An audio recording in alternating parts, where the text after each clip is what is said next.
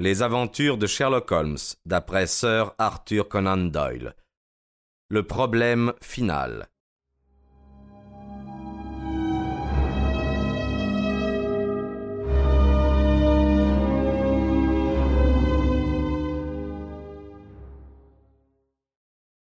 C'est avec une profonde tristesse que je consacre ces dernières pages au souvenir de mon ami Sherlock Holmes, dont les facultés si exceptionnelles ont inspiré tous mes récits. Je me suis donné pour tâche de dévoiler au public les faits vraiment extraordinaires auxquels je me suis trouvé mêlé depuis l'époque où un hasard particulier nous a réunis autour d'une étude de rouge, jusqu'au moment où mon ami a dû intervenir dans l'affaire du traité naval.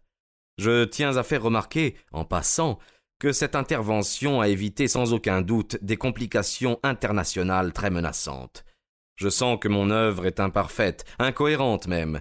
J'avais la ferme intention de ne pas la poursuivre et de passer sous silence l'événement qui a créé dans ma vie un vide si grand qu'au bout de deux années, il n'est pas encore comblé. Mais les lettres publiées récemment, lettres dans lesquelles le colonel James Moriarty défend la mémoire de son frère, m'ont forcé à rompre le silence et je me vois obligé d'exposer au public les faits tels qu'ils se sont passés. Je suis d'ailleurs seul à connaître la vérité absolue. Il n'y a du reste plus rien à ménager, l'heure de parler est venue.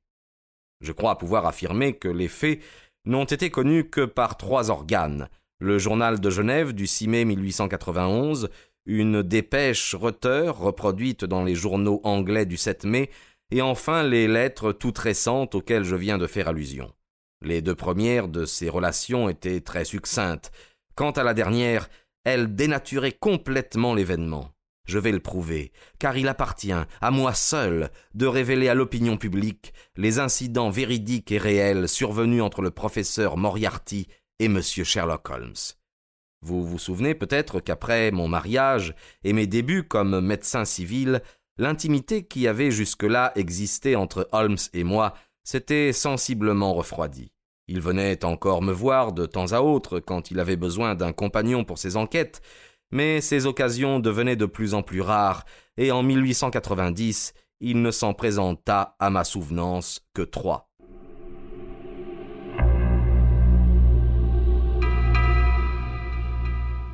Pendant l'hiver de cette même année, et au début du printemps de 1891, j'appris par les journaux que le gouvernement français avait chargé mon ami d'une mission de la plus haute importance. Les deux lettres que Holmes m'adressa de Narbonne et de Nîmes me firent supposer que son séjour en France serait de longue durée. Aussi fus-je très surpris de le voir entrer le 24 avril au soir dans mon cabinet de consultation. Je m'aperçus immédiatement qu'il était plus pâle et plus maigre que de coutume. Oui, dit-il, répondant à mon regard étonné plutôt qu'à mes paroles. Je ne me suis guère ménagé ces temps-ci. J'ai été surchargé de besogne. Voyez-vous un inconvénient à ce que je ferme vos volets? La pièce n'était éclairée que par la lampe placée sur la table où je lisais. Holmes longea le mur jusqu'à la fenêtre et, tirant les volets d'un mouvement brusque, les ferma au verrou. Mais vous avez peur? demandai-je. Eh bien, oui. Peur de quoi? De fusil à vent. Mon cher Holmes, que voulez-vous dire? Je pense que vous me connaissez assez, mon cher Watson, pour savoir que je ne suis pas un névrosé. Mais j'estime que ne pas voir le danger quand il vous menace est une preuve de bêtise et non de courage. Donnez-moi donc une allumette. Il alluma une cigarette et aspira quelques bouffées qui semblèrent calmer ses nerfs. Excusez-moi d'être venu tard et ne m'en veuillez pas non plus si tout à l'heure en vous quittant, vous me voyez sauter par-dessus le mur au fond du jardin. Mais que signifie tout cela? Il étendit la main, et à la clarté de la lampe, j'aperçus deux phalanges de ses doigts broyées et saignantes. Vous reconnaîtrez que je n'exagère rien, dit-il en souriant. J'ai eu cependant de la chance dans mon malheur, car l'objet qui m'a atteint aurait pu me broyer la main. Madame euh, Watson est-elle ici? Non, elle est en visite chez des amis. Bien, alors vous êtes seul Oui. Eh bien, dans ce cas, je n'ai plus aucun scrupule à vous demander de venir avec moi sur le continent pour huit jours. Et où irons-nous? Oh, peu importe. Tout ceci devenait de plus en plus étrange. Holmes n'était pas homme à s'absenter sans un motif grave. La pâleur de son visage, la lassitude qui se peignait sur ses traits m'indiquaient assez que ses nerfs étaient au paroxysme de leur tension. Il lut mon étonnement dans mes yeux. Joignant les doigts, il appuya ses coudes sur ses genoux et m'expliqua la situation. Vous n'avez sans doute jamais entendu parler du professeur Moriarty, me dit-il. Non, jamais. Voilà précisément le côté merveilleux de l'affaire, s'écria-t-il. Cet homme remplit Londres de ses exploits sans que personne ne s'en doute. Aussi tient-il le record du crime. Je vous jure, Watson, que si je pouvais mettre la main sur sa personne et délivrer la société de sa triste présence, j'estimerais avoir atteint l'apogée de ma carrière, et je rentrerais volontiers dans le calme.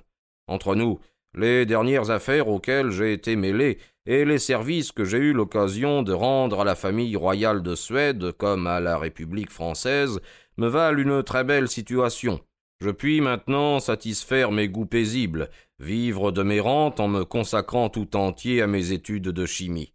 Mais, mon cher Watson, il m'est impossible de rester assis dans mon fauteuil tant qu'un bandit comme le professeur Moriarty se promène librement dans les rues de Londres sans être inquiété. Mais qu'a-t-il donc fait? Oh, sa carrière a été des plus extraordinaires. Homme bien né, il a reçu une excellente éducation, il est doué de facultés très spéciales pour les mathématiques. À l'âge de vingt et un ans, il publiait sur le binôme de Newton un traité qui eut un retentissement universel et qui lui valut la chaire de mathématiques dans une de nos universités secondaires. Il semblait donc avoir un bel avenir devant lui. Il portait malheureusement dans le sang et par atavisme les instincts les plus vicieux, qui, loin de s'atténuer, ne firent que se développer. Ces déplorables instincts, servis par ses puissantes facultés mentales, firent de lui un être essentiellement dangereux. Dans la ville universitaire même, de fâcheuses rumeurs commencèrent à circuler sur son compte. Il dut finalement renoncer à sa chair et gagner Londres, où il devint préparateur pour l'école militaire. Voilà ce qu'on en connaît dans le public. Mais il me reste à vous apprendre ce que je suis seul à avoir découvert.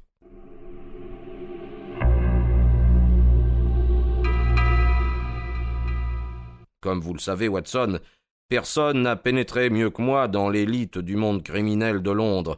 Or, je me suis depuis longtemps convaincu qu'il existe derrière le malfaiteur une puissance occulte, une sorte de force merveilleusement combinée, qui toujours contrecarre la loi et couvre le coupable de son bouclier.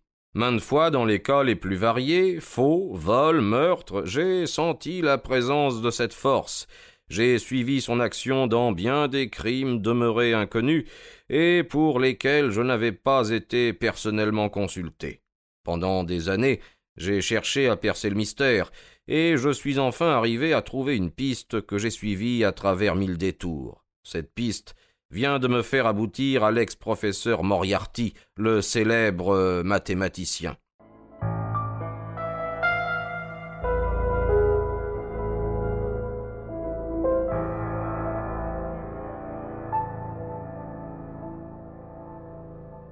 Il est, mon cher Watson, le Napoléon du crime. Pour moi, il personnifie l'instigateur de la moitié des forfaits commis dans cette capitale et de presque tous ceux qui restent impunis. C'est un génie, un philosophe, un grand penseur. Il a un cerveau merveilleusement organisé. Il reste immobile comme l'araignée au centre de sa toile, mais cette toile a mille ramifications, et il perçoit les vibrations de chacun des fils. Il fait peu de choses lui-même, il ne trace que les plans d'opération pour ses agents aussi nombreux qu'admirablement dressés. Y a-t-il un crime à commettre, un papier à subtiliser, une maison à piller, un homme à faire disparaître? Le professeur en est informé. Il combine l'attaque, et le crime s'accomplit aussitôt. Il peut se faire que l'exécuteur du coup soit pris. Dans ce cas, il est pourvu largement à sa caution et à sa défense, mais le pouvoir central dont relevait cet agent ne se voit jamais atteint, ni même soupçonné.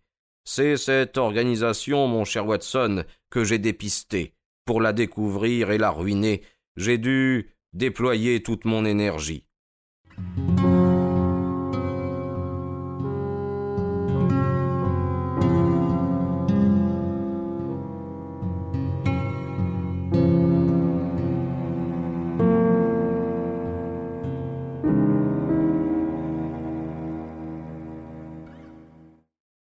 Professeur s'était entouré d'une garde habilement choisie et contre laquelle tous les efforts échouaient. Je n'arrivais jamais à fournir des preuves suffisantes pour faire condamner mon homme en justice. Vous connaissez mes facultés, mon cher ami. Eh bien, au bout de trois mois, je dus reconnaître que j'avais dans la personne de mon antagoniste, sinon un maître, du moins un égal. L'horreur que m'inspiraient ces crimes disparaissait devant l'admiration que provoquait en moi son habileté. Seulement, il fit un faux pas, bien léger, il est vrai, mais ce faux pas constituait une faute grave au moment même où je le serrais de près. L'occasion était belle, je la saisis, et commençai aussitôt à tendre mon filet autour de lui. Les mailles de ce filet vont bientôt se fermer.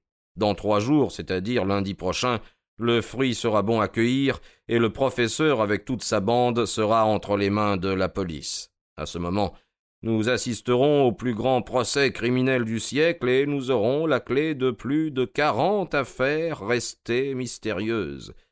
Mais vous comprenez que si nous nous pressons trop, ils nous glisseront entre les mains même à la dernière minute. Mon rêve était d'arriver à mon but sans donner l'éveil au professeur Moriarty. Malheureusement, il est trop malin pour que quelque chose lui échappe. Il a suivi chaque mouvement que je faisais pour l'enserrer dans mes mailles. Maintes fois il a cherché à m'échapper, je l'ai toujours ressaisi. Cette lutte audacieuse, si je vous en narrais les détails, mon cher Watson, prendrait place parmi les épopées les plus brillantes des annales des détectives. J'ai dû faire feu de toutes pièces, déployer tout mon talent, mais aussi je n'avais jamais rencontré un semblable adversaire. Dès qu'il me portait un coup violent, je le parais aussitôt. Ce matin, j'avais pris mes dernières dispositions. Il ne me fallait plus que trois jours pour mener l'affaire à bonne fin. J'y réfléchissais dans ma chambre, lorsque tout à coup la porte s'ouvrit et livra passage au professeur Moriarty lui-même.